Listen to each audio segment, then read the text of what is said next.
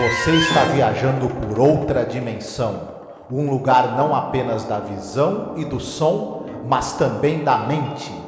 Uma jornada em uma terra maravilhosa, cujos limites são os da fantasia. Sua próxima parada, além da imaginação. And that doesn't preclude the use of miracles. Oh, here, I'll hold him. Now it's a quarter. Uh, what's a quarter? The bus fare you pay. Yes, I know. That's just my point, Miss Grant. I didn't pay to get on this bus. I'm an angel. I happen to be your angel. Don't you worry about it. I daydream a lot myself. Olá, ouvinte, seja bem-vindo a mais um episódio sobre a série clássica Além da Imaginação. Eu sou a Angélica. E eu sou o Marcos. Hoje nós iremos falar sobre o episódio 101 no geral da série, episódio número 36 da terceira temporada, Cavender is Coming, que é Cavender está chegando, a tradução. Sim. Esse episódio é dirigido pelo Christian Nyby, a gente já falou dele quando falamos sobre aquela história lá do Rance McGreal, né? Que é o uhum. que é o cara que é um ator de faroeste e mata todos os vilões. Aí aparece um vilão para provar, né? É, uhum. para audiência que na verdade ele é, um, ele é um péssimo mentiroso, né, e tal. Então é um episódio dirigido por um cara do episódio já de comédia, é um episódio de comédia também. A gente sabe que a linda imaginação não é exatamente muito famosa pelos seus episódios de comédia, né? Mas esse aqui é um caso, eu, na minha opinião, assim, já entregando, é um caso que tem um certo diferencial. E esse diferencial se chama Carol Burnett, que é uma lenda viva, né? Que está com 88 anos agora, da comédia de televisão e tal, do vaudeville. É assim, uma atriz com uma história absolutamente maravilhosa, né, Marcos? Exatamente. A Carol Burnett, ela é meio que a herdeira da Lucille Ball, como a grande dama da comédia na TV nos Estados Unidos. Ela durante é, uma década ela teve o Carol Burnett Show, que era um grande sucesso. Apareceu em muitas séries e muitos programas de televisão, também é uma cantora. Ela fazia essa dobradinha entre os esquetes cômicos e ela cantava também. E, uhum. essa, e essa combinação é a marca registrada da carreira dela, né?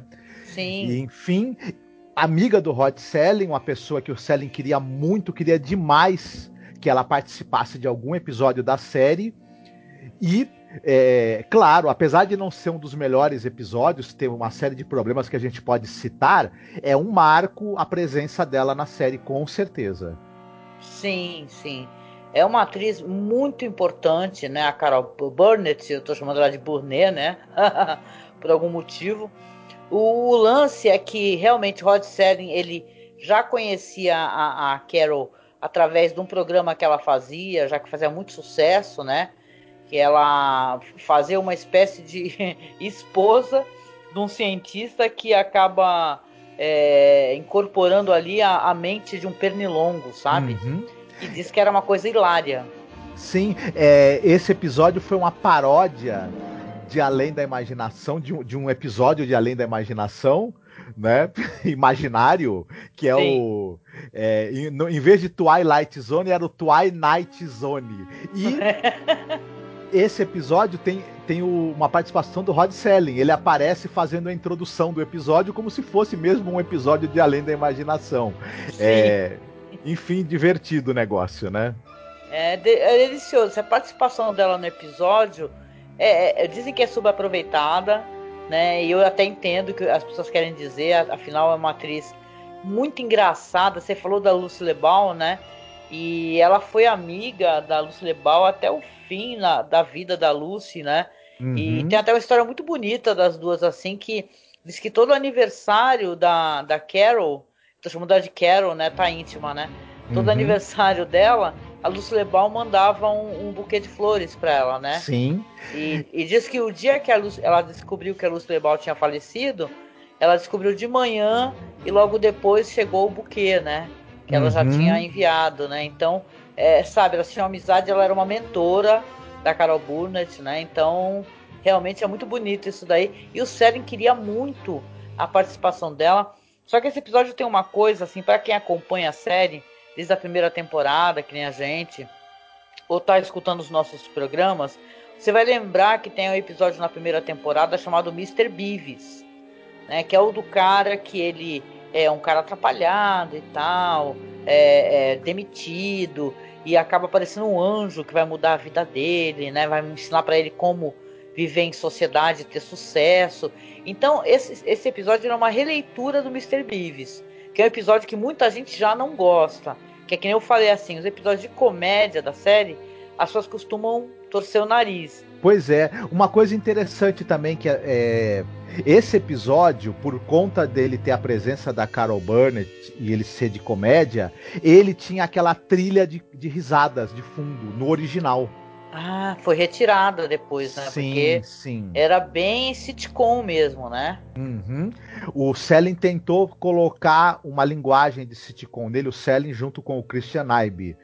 E mas é, uma série de, como você mesma falou, esse episódio ele, ele recicla a história do, do, episódio do Mr. Beavis, recicla de uma maneira muito óbvia. Quem assistiu o episódio imediatamente reconhece a semelhança. E o episódio não.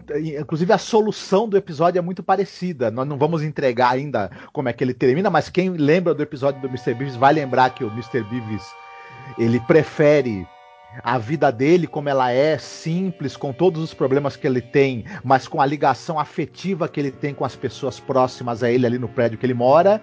Muito parecido vai ser também o que vai acontecer nesse episódio, infelizmente. É... E também não sei, o diretor, o Christian Ibe, ele era um cara que ele tinha uma relação muito mais próxima com o gênero policial. A gente contou que ele foi o editor de filmes do Howard Hawks, né? Uhum ele tinha uma relação mais próxima com as séries de policial também e faroeste. Então o, o, humor não era exatamente também o território dele. Aí juntou essa coisa de um roteiro reciclado do Rod Serling com a direção de um cara que não era a especialidade dele. É, é realmente o, destaque aí é a presença mesmo da Carol Burnett para tentar dar um, um, algum algo de brilhante na coisa, né? Sim. Mas, assim, na minha opinião, o episódio tem algumas é, curiosidades, porque tem umas colaborações no, de, de, atores e pessoas que já participaram de outros episódios. Uhum. Por exemplo, o Jesse White, né?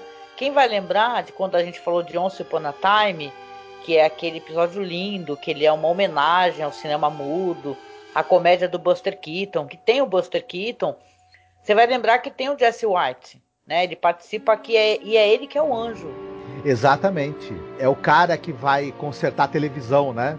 É o cara que conserta aparelhos eletrodomésticos e o Buster Keaton leva o o aparelho que ele tem na cabeça, a máquina do tempo que ele tem na cabeça para o cara tentar arrumar, né?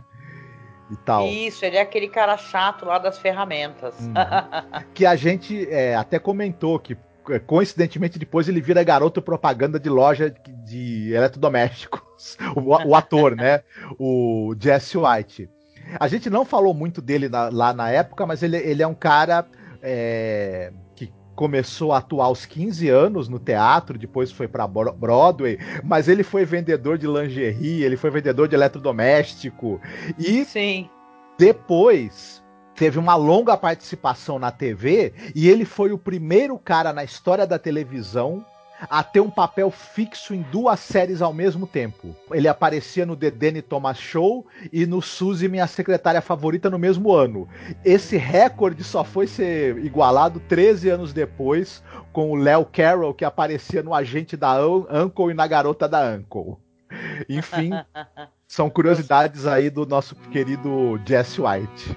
Sim. Não, e, e legal que também tem, para quem acompanha, é um episódio bem famoso, que é aquele a stop é a At Willoughby, né, do, do cara que pega o trem e para, e para numa cidadezinha é, paradisíaca, assim, né, da, da das antigas. É, tem aquele chefe do cara, o Mr. Misrel, que ele vai fazer um papel de anjo aqui nesse episódio, né? Ele vai fazer. O cara do push, né? Que fica push, push, né? Que tem até aquele, aqueles Esse... vídeos de, de humor uhum. dele. Ele é chefe, né? Ele continua sendo chefe nesse episódio. Continua... Ele era o chefe do cara. Uhum. Né? E aquele é o chefe dos anjos. E continua chato. Sendo um chefe é, chato. Mas não tá tão filha da mãe quanto no Stop at Willoughby, né? E tem outro chefe também no episódio que é o John Fiedler, né? Que Isso. aparece também como um anjo do terceiro setor. E ele é o chefe da. que é outro chefe filha da mãe. Aquele chefe do The Knights of the Meek, que demite o Papai Noel, né? E depois vai atrás para tentar uhum. ver por que, que, o cara tá entregando presentes, né? Aí você chega numa conclusão, assim, que os chefes ficam, tudo indo, indo pro céu e virando anjo, né? Essas uhum. pragas, né? Isso. Esse ator que você falou, a gente até tinha comentado que ele faz a voz do porquinho na série de desenhos do, do, do ursinho de Pooh, né? Aham, uhum, ah, sim. Aquele porquinho triste, né? Isso. No Brasil, é o leitão. Ele faz o leitão no, do, do, do, do Poo. No Brasil, não, o pessoal não vai reconhecer porque é dublado, né? É claro. E a dublagem é ótima ainda por cima, né? Sim, sim. Tem outra curiosidade do elenco. Hoje eu tô me metendo pra caramba no elenco, né? Opa! Que território do Marcos.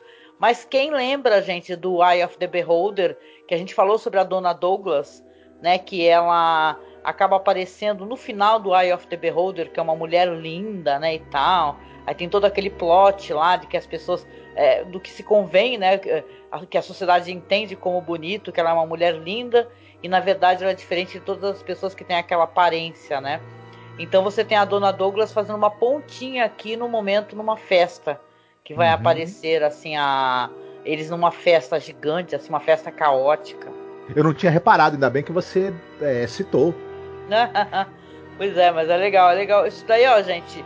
É, eu gosto muito de ler esses sites de Twilight Zone Vortex, é, My Life in the Shadow of the Twilight Zone. Então eu acabo também adquirindo essas informações, assim, que são um complemento, né? E sempre trazem mais curiosidades ao nosso programa. Muito bem. Beleza, então. Então hoje quem vai fazer a sinopse é você. Então mande ver aí, meu querido. A nossa história de hoje trata de uma moça. O nome dela é Agnes Grapp. Ela é uma pessoa de tem um grande coração, tem uma grande afinidade com os vizinhos, as pessoas próximas a ela, é muito querida, mas ela também é uma pessoa muito atrapalhada, ela não consegue manter o um emprego fixo, ela vive é, com dificuldade para pagar o seu aluguel, para se sustentar, e é uma estabanada total e completa, né? E só que lá no céu o, é designado para ela um anjo da guarda. Esse anjo da guarda é um outro sujeito estabanado que tem dificuldade em fazer as coisas direito, que é o tal do Cavender. Ele vai passar 24 horas como anjo da guarda da Agnes e ele tem que conseguir arrumar a vida dela para ele conseguir, como prêmio, as asas dele. Se ele não conseguir, se ele mais uma vez falhar em ajudar a pessoa de que ele é anjo da guarda, ele vai continuar sendo um anjo de segunda classe sem asas. O que será que vai acontecer quando esse anjo atrapalhado encontrar essa moça atrapalhada e os, um tentar resolver a, a, situação da vida do outro? Pois é, você escutando, você já faz aquela relação, né? É, que é impossível a gente não fazer com felicidade não se compra, por uhum. exemplo, né? Esse negócio de um anjo vir te salvar e tal, te mostrar assim. Apesar que felicidade não se compra, eu acho que o propósito até é outro. A tua existência no mundo tem uma utilidade específica, né?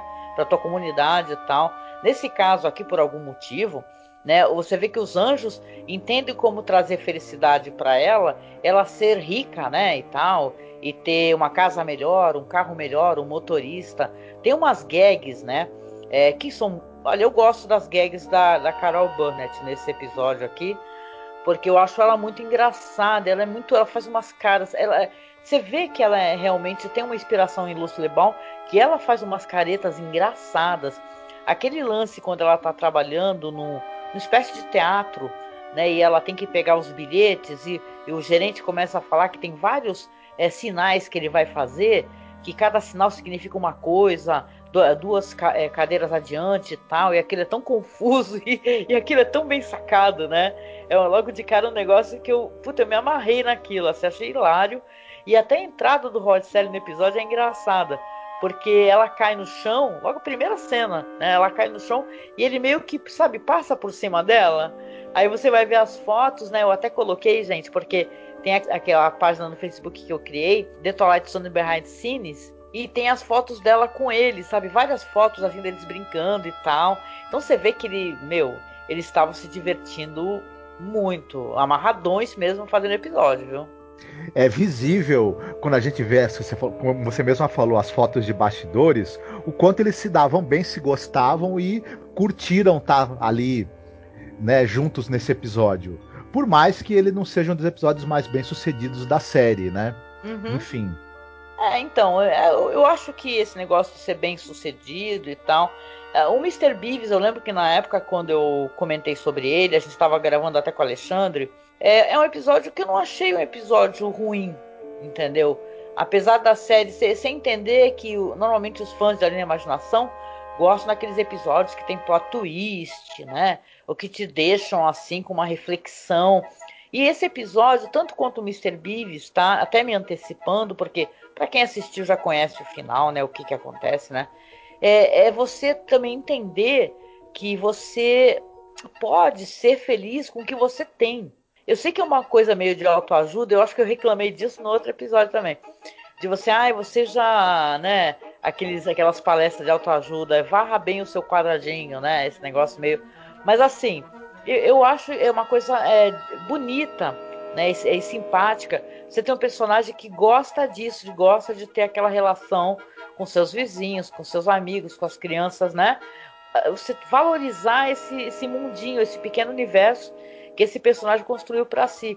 Como a gente também aqui, entendeu? Porque, claro, não é você fazer uma ode à pobreza e tal, não é nada disso, é mais você entender que certas coisas simples são muito agradáveis. Se esse anjo decide apresentar para ela, coisas que mudam a vida dela no sentido assim, ah, você vai ter um carro melhor com o motorista. Só que veja bem, né, ele encontra com ela no ônibus e tal, conversa com ela, tem umas gags, né, que ela meio que fica cortando ele, né, e parece que não tá entendendo muito bem o que ele tá falando. Primeiro ele, ele se atrapalha, coloca uma, uma não é uma carroça, né, é uma charrete. Ele queria botar um carro super chique. Aí depois ela vai ter uma mansão. Aí vai ter o lance da festa, gente, que eu achei, eu particularmente achei engraçado. Eu acho que tu também, né, Marcos? O negócio da festa. É a, eu acho que é a parte mais engraçada do episódio. E é o momento do episódio também em que você tem o uso de alguns recursos audiovisuais mais interessantes, a montagem, sobreposições, né? Uhum. É, é, onde o episódio começou a me empolgar um pouco. É uma coisa que a gente não falou, eu acho importante, já que a gente está falando dessa festa. Esse episódio ele teve um orçamento bem maior do que a média dos episódios da série. Por isso que Sim. você pôde mostrar tantos extras, essa essa festa não foi, por exemplo, como, como seria da gente ver na série, é, imagens que foram pegas de algum filme, de algum outro episódio de série para ser reaproveitado. Realmente essa, essa a encenação foi feita para esse episódio porque eles tinham uma grana a mais a, por conta da presença da Carol Burnett, inclusive. Ah, legal, não, e é legal a gente até comentar aqui uma coisa que vai acontecer para a próxima temporada, né? Porque esse é o penúltimo episódio o canal, entendeu, já estava liberando para a série um pouco mais de verba, uhum. de orçamento para poder fazer os episódios. Então, a gente pode até falar que não foi aproveitar de maneira, né? Porque pelo menos o figurino dos anjos é qualquer negócio, né? Aquela vinha lá e tal, o mesmo lugar onde eles estão. Mas é, você teve mais orçamento e é por isso que esse episódio, inclusive, é mais caro. Claro que eu acho que foi é, colocado a grana, na verdade, na festa, esse negócio do teatro, né? Uhum. Então ficou uma coisa assim muito mais, é, muito mais extras, muito mais gente trabalhando. Mas eu, eu acho que a parte da festa é engraçada. Tem a lance do beijoqueiro, que aquilo é engraçado. O cara, o cara é nojento, entendeu? Fica beijando a mão dela e ela tá comendo o canapé, chupa o dedo dela. Meu, aquilo é podre, aquilo é engraçadíssimo. Tem até umas fotos, depois eu vou colocar de novo lá no, na página do Facebook. Que, cara, o que, que é aquilo? Aquele cara é muito bizarro. É tipo um, um Latin lover é de bigodinho, sabe? É engraçadíssimo aquele personagem lá do chupador de dedo, né? É... Não, e o é anjo é também é mó cachaceiro, né? Porque ele no céu, quando é chamado mesmo para essa empreitada, o cara chega fumando, o anjo chega fumando um charuto, né? E Sim. na festa também enche a cara, toma de tudo. Tanto que depois, quando ele vai ser confrontado no final, né? falando pra ele, tava tomando gin, tava tomando uísque, tava tomando vinho. O cara encheu a cara realmente, entendeu? Ela que não tava aproveitando muito, não tava curtindo, tava achando tudo muito caótico, né? Essas pessoas que ela não conhece, mas são que, que são assim pessoas é, super festeiras. E tem até os lances, né, Marcos? Que as uhum. obras de arte aparecem todas detonadas, né? O busto lá, o quadro quebrado e a porra toda, né? Pessoal é bagunça. É, é, o pessoal encheu a cara durante a festa, comeu e bebeu todas e, e é, deixaram a casa totalmente detonada, né? Quebraram tudo, viraram tudo de cabeça para baixo. Tem os quadros de obras de arte na parede, os quadros estão todos é, tortos ou com vidro quebrado. Tem uma estátua também que ela vai ver, a estátua já tá, já tá virada também, cheia de copo de, de bebida em cima da estátua. Enfim, é. é um pessoal que só tá ali interessado em comer, né? beber e aproveitar, exatamente. Inclusive aproveitar da anfitriã, né? Até fisicamente. E claro que não são amigos, não são pessoas que, que gostam realmente dela. E, Sim. Né? E a personagem ela tem uma rotina que é mostrada pra gente. Você consegue compreender, porque quando ela é demitida desse teatro, já depois, logo no começo do episódio, o cara acaba demitido porque tem uma cena absurda, né? Que ela vai correndo atrás do cara e, meu, ela vai de cabeça no vidro e cai na, na sala do gerente. Aliás, esse episódio tem algumas cenas de gente pulando em vidro, sabe? O cara do ônibus também, né? Pula também do, pelo vidro do ônibus. Você vê que quando ela é demitida, ela chega em casa, se atrapalha toda para entrar no ônibus e tal. Mas aí quando ela chega, a criançada vai tudo atrás dela, que sabem que ela dá docinho. As vizinhas todas é, conhecem ela, o leiteiro e tal. Então ela é uma figura muito ali, é, é conhecida e muito querida naquele espaço dela. E quando ela tem é, é, essa festa onde gente que ela não conhece e tal fica agradecendo para ela, nossa, que festa maravilhosa. Só pessoas como você fazem festas assim. E ela não tá nem aí para aquilo. Aquilo é muito, né? Quando o anjo acorda totalmente de ressaca, né, no outro dia, e ela não tá na mansão, ela voltou pro prédio que ela morava. E aí ele encontra com ela e tal na, na subida da escada, ela fala: "Cara, é, fala assim: Eu cheguei e ninguém me conhece. As pessoas não me conhecem, meu apartamento está alugado. Né? O meu vizinho, que há muitos anos aqui a gente troca brincadeiras, ele, sabe, não falou comigo. Né? E ela tá arrasada com isso daí. Ele percebe que, na verdade, ela não tá feliz com essa situação. E para ela não é você apenas ter dinheiro e tal. Apesar que eu acho que até que a construção disso não tanto quanto quanto falha. Vamos colocar assim, por quê? É, você claro que presume-se aqui que você ser rico, você também constrói uma cadeia de amizades e de conhecimentos, né? Não é que tipo assim, ah, a pessoa porque só porque é rica é infeliz. Né? Não, não creio que isso seja o correto a, a, a, se pensar dentro desse roteiro que tem alguns problemas, né? Sim, não e, e, e também assim é, você ter dificuldades financeiras, você viver uma vida de instabilidade, de, de não saber se você vai conseguir pagar o seu aluguel, se você vai conseguir sobreviver, se você vai conseguir manter-se no emprego fixo para ganhar o seu sustento, isso também não contribui para ninguém ser feliz. Vamos, é vamos claro. concordar, né? É claro, é claro. Não pode, a gente não pode vender nunca essa ideia que, que o fato de você ser pobrezinho é você ser feliz, né? Fica feliz aí no seu cantinho, né? Por isso que existe essa luta, que é uma luta muito maravilhosa e digna por dignidade, justiça social, né? É trabalhar menos, maior distribuição de, de renda, moradia digna e por aí vai, né? Uhum. Não é à toa que a gente pensa assim, né? Mas é um episódio que, em seus vinte e poucos minutos, ele faz o que é possível. Eu acho que, na verdade, mata a vontade do Rod Serling de trabalhar com uma comediante muito famosa, porque em 62 a Carol Burnett estava com tudo e não estava prosa. Já tinha sido indicada a M. Então, ela começou do nada, batalhou pra caramba, entendeu? Era pobre mesmo e tal, galgou mesmo a, a, a, carreira dela, fez amizade com pessoas importantes depois. E ela estava com tudo, um programa fixo já, né? Ela era muito amiga também da Julie Andrews, né? Tanto que ela fez vários programas ali com a. É, co-estrelando junto com a Julie Andrews, sabe? Então ela era do métier mesmo e tava com tudo. Então eu, ele matou a vontade dele. Mas disse que ele também não gostou do episódio, né? Ele ficou muito frustrado com o resultado do episódio. Mas No caso, a gente é obrigado a dizer, o, parte do problema do episódio tá no fato do, do, do roteiro reciclado que o próprio Selling acabou decidindo utilizar, né? Infelizmente. Sim, roteiro reciclado que é, já tinha dado problema, né? Na outra temporada as pessoas também não gostaram muito, né? Uhum. Mas sei lá, eu acho o episódio até, sabe. Veja bem, ele não é episódio ruim, assim que falaria, nossa, que episódio horroroso e tal tem uma mulher importante, porque vamos lembrar que nessa época não tinha muitas mulheres que eram líderes assim de programas de televisão e tal. Então, então na verdade, ela era uma das grandes pioneiras, inclusive de uma mulher com um programa e tal, um programa importante, né? E vocês lembram que a gente comentou no episódio passado que o Sérgio estava sofrendo essa espécie de assédio de plágio o tempo todo? Que ficava um monte de gente falando que tudo era plágio, tudo era plágio. Pois aqui, cara, foi batata a mesma coisa.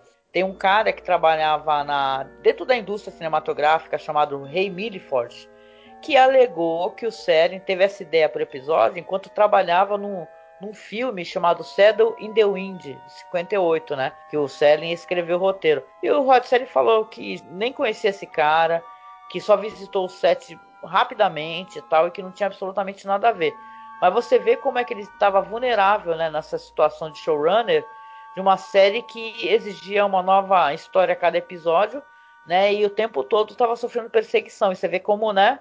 Já veio gente acusar ele de plágio, né? Em Cavender is Coming, que é um episódio que é inspirado em Mr. Beavis. Vai entender. Sim, pois é. Eu acho interessante o que o episódio propõe, essa coisa de fazer uma crítica ao materialismo e você valorizar mais os, o que é importante na vida, né? É. É, a amizade, o amor, o respeito, a proximidade entre as pessoas. Porque é isso que conta também, né, Marcos? Não sei se tu concorda comigo que Claro que a gente é, merece ter uma vida digna e ter despreocupações financeiras e comida na mesa. Mas no final do dia, normalmente o que conta são essas coisas, uhum, né? Sim. É, são as amizades, os amores, seus filhos, né? Sua família, quando é possível, quando não é família, são amigos, né? Então é, são as coisas que contam na vida. Não adianta você falar que, claro que é maravilhoso ter uma mansão, uma casa e muito dinheiro e poder é, tomar o próximo, o próximo cappuccino em Paris, né? No dia seguinte. Mas, cara, é que nem aquele filme lá na Natureza Selvagem, né? A felicidade precisa ser compartilhada. Uhum. Se não uhum. for, não tem sentido, né? Sim, e, e essa coisa do, do, que as pessoas são capazes de fazer para ter grana e tudo mais, é, eu lembro, do, eu já, já contei essa, essa.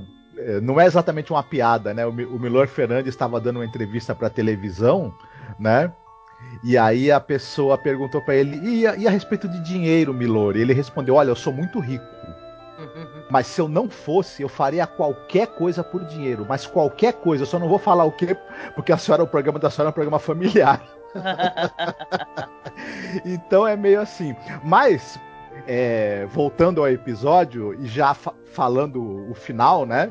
Ela acaba preferindo retornar para a vida dela, para o apartamento dela, para os vizinhos com quem ela tem um bom relacionamento, igualzinho ao final do episódio do Mr. Beavis, na Isso. verdade, né?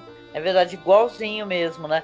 E é até bonito, porque assim, o anjo, né, que em teoria ajudaria essa personagem, o chefe dele tá lá dando o maior sabão nele, né? Porque ele, ela fala para ele, ó, por favor, muda a minha vida, eu quero voltar a tudo que eu tinha antes, eu não quero essa espécie de vida.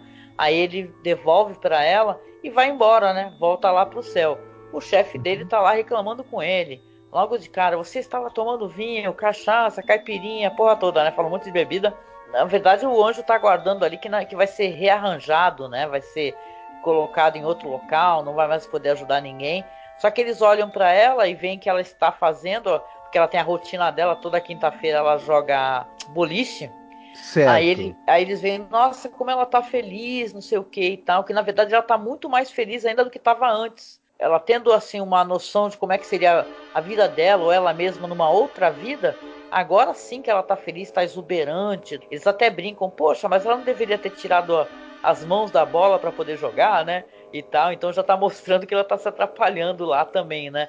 No boliche. Uhum. Então, aí no final ele acaba sendo autorizado a continuar como anjo, né? É tipo felicidade não se compra mesmo, né? Que no final o anjo consegue as asinhas, né? Que tem um negócio do sino, né? Quando você escutar uhum. o barulho de sinos tocando, é os anjinhos estão conseguindo as asas, né? Então, final bonitinho, fofo, não dói, não machuca nem nada. Né? Não é um episódio ofensivo, né? Para mim tem episódios aí, eu já falei isso várias vezes, desculpa me repetir, né? Mas tem episódios que são muito piores. Assim, nossa, muito piores. Para mim, aquele episódio do Richard Madison, lá do escritor, aquilo é. é sem contar aquele lá do Stalker, né? Que mata a mulher. Nossa, aquilo ali. Uhum me deixou é... doida aquele episódio. Mas olha, em termos de é, péssima representação feminina, né? A gente ainda não chegou no fundo do poço da série. Tem algum outro episódio que ainda vai superar, infelizmente. Eita, esses aí, né? Eita, eita. Não, e uma historinha só sobre a Carol Burnett, que eu acho bonitinha também, que eu tava lendo a biografia dela, né? Que ela, assim, no começo de carreira, né, ela tentou muito, ela, ela tinha um lance com a aparência dela, porque a mãe dela falava que ela, que já que ela não tinha uma boa aparência, olha isso, que ela deveria ser escritora em vez de tentar ser atriz, comediante, e ela passou a vida inteira falando que isso daí doeu fundo no coração dela, ela uhum. tinha uma insegurança absurda, né? E diz que uma, numa época da vida dela, assim, que ela queria muito fazer a faculdade, ela conseguiu receber um envelope com uma doação de 50 dólares, né? Olha isso que dava para fazer um ano inteiro na faculdade, na Califórnia. E depois, mais para frente, ela recebeu uma doação de, um, uma pessoa que pediu para ficar anônima o resto da vida, porque ela precisava ir para Nova York para poder tentar fazer uns testes ali para uma peça, para uma apresentação. E ela ganhou mil dólares na época também. A pessoa que doou para ela, né, falou assim: ó, eu não quero esse dinheiro de volta. O que você vai fazer quando você tiver sucesso, você vai ajudar uma outra pessoa também sabe? Isso também marcou na vida dela, né? Ela fala sobre isso na biografia dela, então, é, poxa, é mó legal, assim. Se você for ver hoje em dia, ela tá viva. É, faz pouco tempo que, inclusive, ela fez aniversário, sabe? Fez 88 anos. E ela é uma delícia, assim. Ela é uma velhinha deliciosa. Você falou dos desenhos, assim. Pô, tem aquele Orton e o Mundo dos Ken, que é um desenho muito legal, né? E ela faz a voz da canguru, sabe? Ela tem uma voz impostada. A, a voz dessa mulher cantando também, porque ela cantava muitíssimo bem, era uma maravilha. As esquetes que ela fazia, ela fazia imitações também de filmes, sabe? Ela tinha uns personagens assim que fazia uma sátira do exército e tal. Ela era uma figura maravilhosa. Tem até participação dela nos Muppets. Opa, verdade, verdade. É, muito legal. E só para constar, eu acho que a Carol Burnett ela era uma moça muito bonita. Ela Linda. tinha uma, sim, sim, ela tinha um, um, uma beleza diferente, interessante, expressiva, mas nossa, eu acho ela linda, cara. Que olhões maravilhosos, que boca linda e sorridente. Eu lembro dela assim, me, me, que a gente elogia, gosta tanto, né, do Jerry Lewis, né? Esse, é, a própria Lucy Lebal, né? Um dia desse a gente tava revendo aquele filme dela, né? É, os meus, os seus e os nossos, cara, é maravilhosa, assim. Então você vê que são umas atrizes, assim, muito expressivas. Muito expressivas, tanto quanto o Jerry Lewis, sabe? Que tinha uma comédia muito física também, como uhum. a, a Carol Burnett tinha, né? Então é uma legal, gente. É um episódio que, se ele não é perfeito, só pelo fato de você ver que o Seren tá, continua com aquele álbum de figurinhas dele, né? Agora é Carol Burnett, vai lá, tem ela.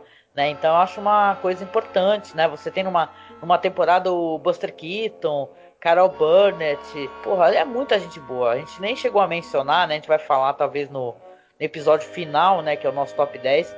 Mas é um episódio gostoso, sim, de assistir. Você não perde nada, não. Talvez, quem sabe, você assista ele e dá uma reassistida no Felicidade Não Se Compra, por exemplo. Aí já enche o coração de esperança de uma vez só, né? Sim, com certeza. E aí, Marcos? Eu sei que a gente já comentou bastante, mas e aí? Ponto alto e ponto baixo, na tua opinião? Ah, ponto alto, certamente a presença da Carol Burnett, né? E ponto baixo, infelizmente, eu acho que é o roteiro do Rod Selling, né? Pois é, concordo contigo. O episódio é maravilhoso com a participação dela, mas não somente dela. É legal rever esses outros atores e atrizes, né, que apareceram. A Dona Douglas, nem que seja uma aparição muito curtinha, né? Você escuta a voz da Dona Douglas, né? Porque vamos lembrar que em Eye of the Beholder, é, quem faz a voz é uma outra atriz, né? Que faz a voz lá com máscara e tudo. Então você tem assim umas participações legais. Não é episódio que nem eu falei, não é episódio perfeito e tal, dá uma reciclada no roteiro anterior, mas é episódio que dá uma aliviada no coração, né? Até porque o último episódio da temporada, que é o próximo que a gente vai falar, toca nos temas mais pesados e tal, assim. Sim, sim. E aí, você hoje escolheu alguma coisa para recomendar?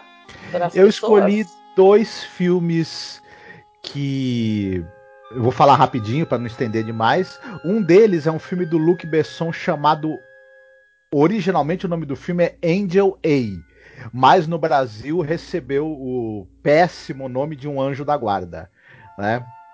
E é um filme bastante. É, basicamente mais uma história de pessoa é, estabanada, com, cheio de problemas e, e com dificuldades para se adaptar à vida, que recebe a ajuda de um anjo da guarda. Que no caso aqui é vivido pela Ri Rasmussen. Uma atriz dinamarquesa, ela faz o anjo e, a, e, o cara que precisa de ajuda é o vivido pelo Jamel Debbouze. Eu, é um filme muito simpático do Luc Besson, um filme gostoso de assistir. Uhum. A fotografia em preto e branco, muito bonita, assim. É... Enfim, é, é, um filme que, que, eu acho que o público está descobrindo aos poucos. Eu vejo o pessoal. É, hoje, na época, esse filme não fez muito sucesso, mas hoje as pessoas falam com certo carinho sobre ele e ele tem a famosa cena do personagem que é o vivido pelo Jamel Debbouze, que é o André, ele tá se olhando no espelho, ele é um cara que se acha feio, se acha uma pessoa desinteressante, sem qualidades, e, a, e o anjo, né, é, a anjo, né? Porque ela é um anjo que, que, é uma, que é uma mulher, né? Ela tá abraçando ele e tentando falar para ele enxergar as qualidades que ele tem no espelho. É uma cena muito bonita. Essa que cena é muito famosa, né? Uhum, famosa. Vale o filme. As pessoas costumam, inclusive, ver essa cena nas redes sociais, porque uhum. eu já uhum. compartilhei algumas vezes.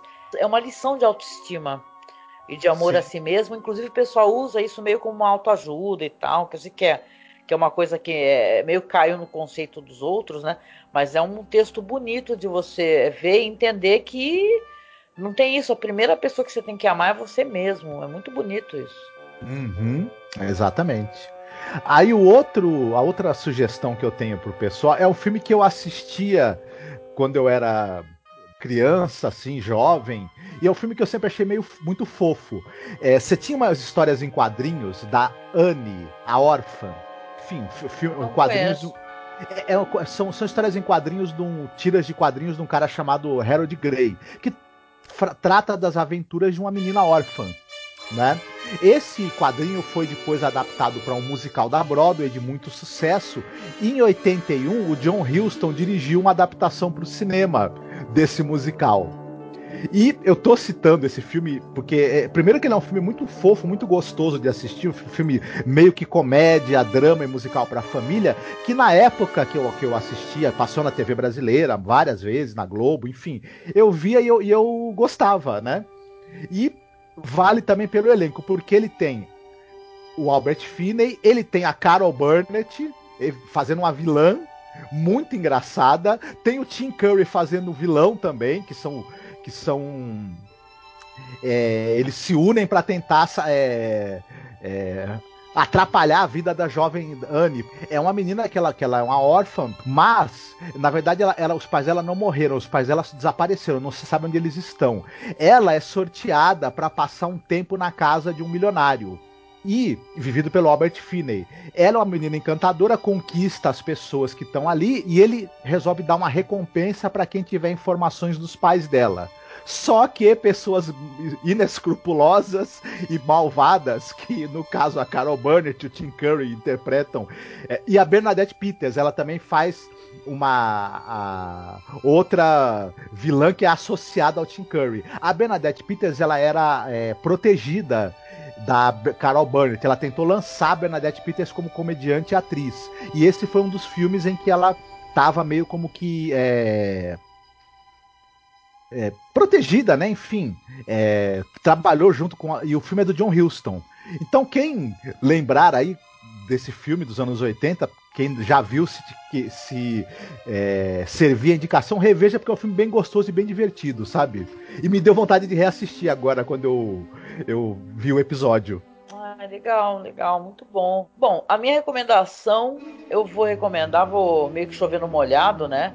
Mas a gente está falando de anjo, e eu vou recomendar o Asas do Desejo. Não sei nem se eu já recomendei esse filme, é bem capaz, eu ou você, né?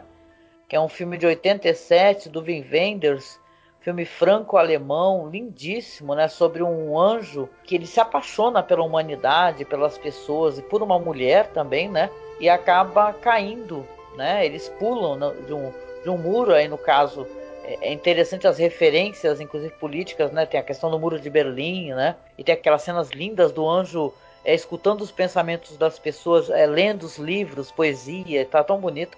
E é um filme que vai ter isso, vai ter as desventuras terrenas desse anjo, né? Eles não sentiam dores, né? Mas agora eles sentem dores, mas vão sentir também grandes alegrias. É um filme lindo, maravilhoso, assim, sem palavras. Tem o falecido Bruno Gans, né? Não faz muito tempo que ele faleceu. Nossa, como esse ator é maravilhoso, né? O, o Bruno Gans. Tem o Peter Falk, que ele participa do episódio aqui em Além Imaginação, né? Então você tem, assim, na verdade, um elenco maravilhoso num filme lindo. E eu gosto tanto deste, que é o Asas do Desejo, como Tão Longe Tão Perto. Que uhum. é um uhum. filme que eu vejo que ninguém fala muito assim, mas eu acho um filme lindo também sobre essa questão angelical, né, e tal, e sobre essa paixão que, que o anjo tem pelo ser humano, né? É um filme uhum. maravilhoso, gente. Vocês devem com certeza já ter assistido, mas Caso não tenham, é um, sabe, é um presente assim assistir ou reassistir o Asas do Desejo. Uhum. Eu acho Asas do Desejo e o Tão Longe Tão Perto, eles são para mim o topo da, da carreira do, do Vin Wenders. Ele é um diretor que ele tem, ele é irregular, né? Ele tem filmes absolutamente maravilhosos e filmes nem tão maravilhosos assim, mas esses dois filmes eu adoro, gosto demais estão entre os meus. O Asas do Desejo é um dos meus filmes preferidos da vida. Quem não assistiu ainda esses dois filmes, o Tão Longe e Tão Perto é um pouco mais difícil de encontrar, porque ele é uma continuação que foi meio que feita para televisão, né? Mas vale, nossa, muito a pena. Quem ainda não viu, corra e tente assistir esses dois filmes que você vai ter uma experiência assim maravilhosa. Nossa, muito bom mesmo, né? Concordo contigo, é lindo e vale a pena, galera. Recomendo aí. E é isso, né? Hoje é minha vez de escolher a música eu não poderia deixar de escolher uma música cantada pela própria Carol Burnett, porque você procura no YouTube tem várias é, coleções e álbuns assim de discos cantados por ela, por outras cantoras também, por exemplo no Carnegie Hall e tal, nas peças que ela participou. E tem essa música que eu achei linda, chamada Meantime. Né? Então acho que tu não conhece, né, Marcos? Mas é muito não. bonita, vale a pena mesmo assim e faz parte de um álbum, é uma coletânea que fizeram dela de, de músicas cantadas assim as, nas peças de teatro e nas apresentações que ela fazia em público, né? Era uma, umas performances muito maravilhosas. Você vê que ela, inclusive, poderia ser, ter sido cantora, né? Só que ela acabou se adentrando na questão de atuação e comédia, né? Mas a mulher arrebentava nessa também. Uhum. Chegando no finalmente aqui, a gente agradece a sua companhia por participar com a gente aqui, por estar conosco em mais um podcast sobre a série clássica Além da Imaginação. Convido vocês a acessarem as nossas páginas no Facebook, tá? Que é Masmorra Cine e The Twilight Zone Behind Cines. Temos o nosso perfil no Instagram, que está sendo capitaneado pelo nosso amigo William Funchal. Não deixe de curtir, de seguir, tá? Que é arroba masmorracine. No Twitter nós temos o perfil arroba masmorra underline cast e temos, claro, né, a maneira que é, nos mantém aqui no ar, falando com vocês, falando sobre a série, que são os nossos perfis de colaboração. Então a gente tem o perfil no Padrim, onde você pode ser nosso padrinho ou nossa madrinha, colaborando com qualquer valor. No Colabora aí, a mesma coisa também. E agora temos o Pix, tá? A nossa chave Pix está aqui na descrição, tanto no YouTube como no site. Se você puder nos ajudar, por favor, colabore, tá? Para que a gente consiga continuar fazendo o nosso trabalho. Se você está curtindo, se você está gostando, tá bom? E a gente, né, Marcos, nos encontramos aí no próximo episódio sobre a série clássica Além da Imaginação. Sim, fiquem bem, se cuidem e o próximo é o episódio final da temporada, né? Ah. Exatamente, final de temporada. Depois a gente vai fazer aquele episódio que é o top 10. Estamos tentando convidar um grande colaborador aqui para gravar com a gente. E vamos fazer, porque é promessa, aquele episódio sobre a segunda temporada dessa série do Jordan Peele, que é The Twilight Zone. Só que nós faremos é, um podcast só, né? No, no outro ano, lá quando a gente começou, a gente fez cada episódio, a gente fez um podcast. Dessa vez a gente vai fazer um pacotão comentando sobre todos os episódios, tá? Então não deixe de seguir a gente, acompanhar a gente nas redes sociais e entre lá no nosso grupo, tá? Que a gente tem o Fãs de Além da Imaginação, onde a gente está lá acessível para poder é, conversar com a gente, interagir entre os membros e mais importante ainda, você tem tudo que a gente comenta aqui também está no grupo. Tem link direto para todos os episódios, tanto da série clássica que a gente está comentando, quanto das versões mais modernas, Night Gallery. Olha, tem muita coisa lá, gente. Então não deixe de entrar no nosso grupo, tá? Que é lá no Facebook, Fãs de Além da Imaginação. E é isso, né, Marcos? Beijo para vocês e até mais. Fiquem bem, se cuidem. Tchau, tchau. Tchau. Before I was born, a lot of things happened. A lot of things happened, but not to me. Before I was born, a lot of things happened that I didn't happen to see. And after I'm gone, a lot of things will happen. A lot of things will happen. Oh, Lord, amen.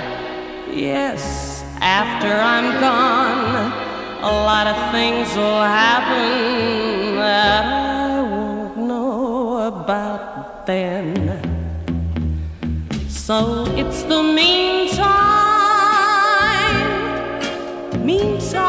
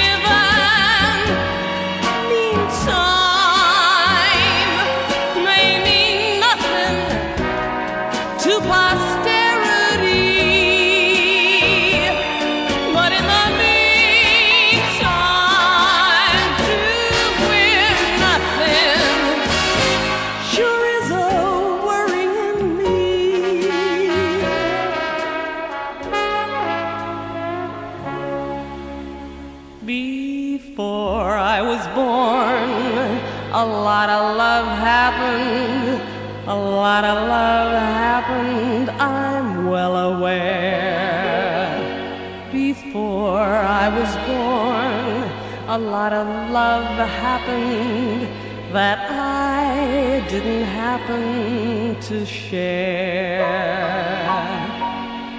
And after I'm gone, a lot of